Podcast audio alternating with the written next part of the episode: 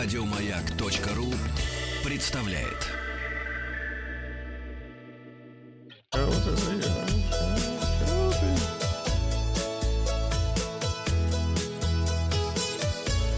Роза ветров.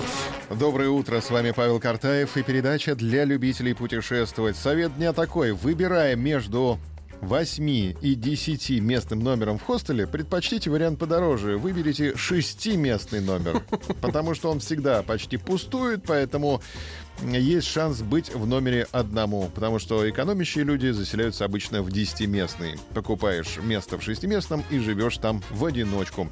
И итоги опроса подводим. Я спросил вас, сколько шагов в день вы проходите. К дню прогулки был приурочен этот опрос. 6% ответили до 1000 шагов, передвигаются везде на автомобиле. 12% не в курсе, сколько шагов они проходят в день. 19% от 1000 до 5000 шагов. Четверть слушателей проходит свыше 10 тысяч. И 38% выбирают вариант от 5 до 10 тысяч шагов в сутки. Ну, я с большинством. Я, если хожу, то больше 10, а если не хожу, то меньше 5. Угу.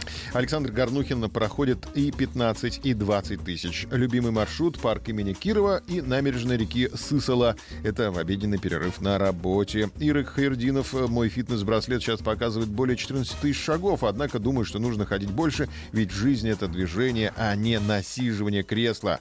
Кирилл Лепилин на работу уходит пешком по длинному маршруту, шаги никогда не считал, но там приличное расстояние набегает. А вот Макс Мариев ходит 5-6 километров, сколько это в шагах, понятия не имеет.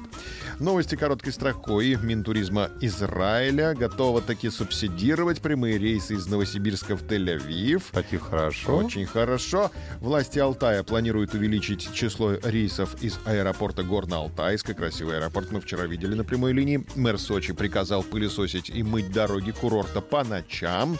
Около 100 шаманов России соберутся на первый фестиваль в Прибайкале, фестиваль шамана России. Он пройдет 29-30 июня. Фестиваль малых городов России пройдет в Липецком Ельце с 28 по 30 июня, а в Москве стартовал очередной фестиваль «Цветочный джем». Также туроператоры назвали самые проблемные страны для оформления Шенгена.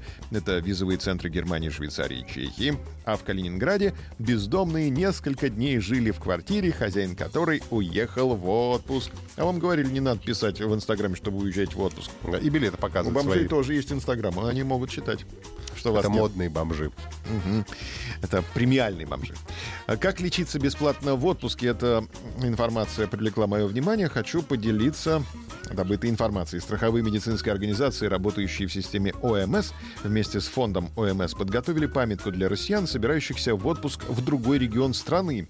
Во-первых, собираясь в отпуск или командировку в другой регион, нужно проверить, действует ли там ваш полис ОМС, позвонив на горячую линию своей страховой медорганизации, той, которая выдавала вам полис.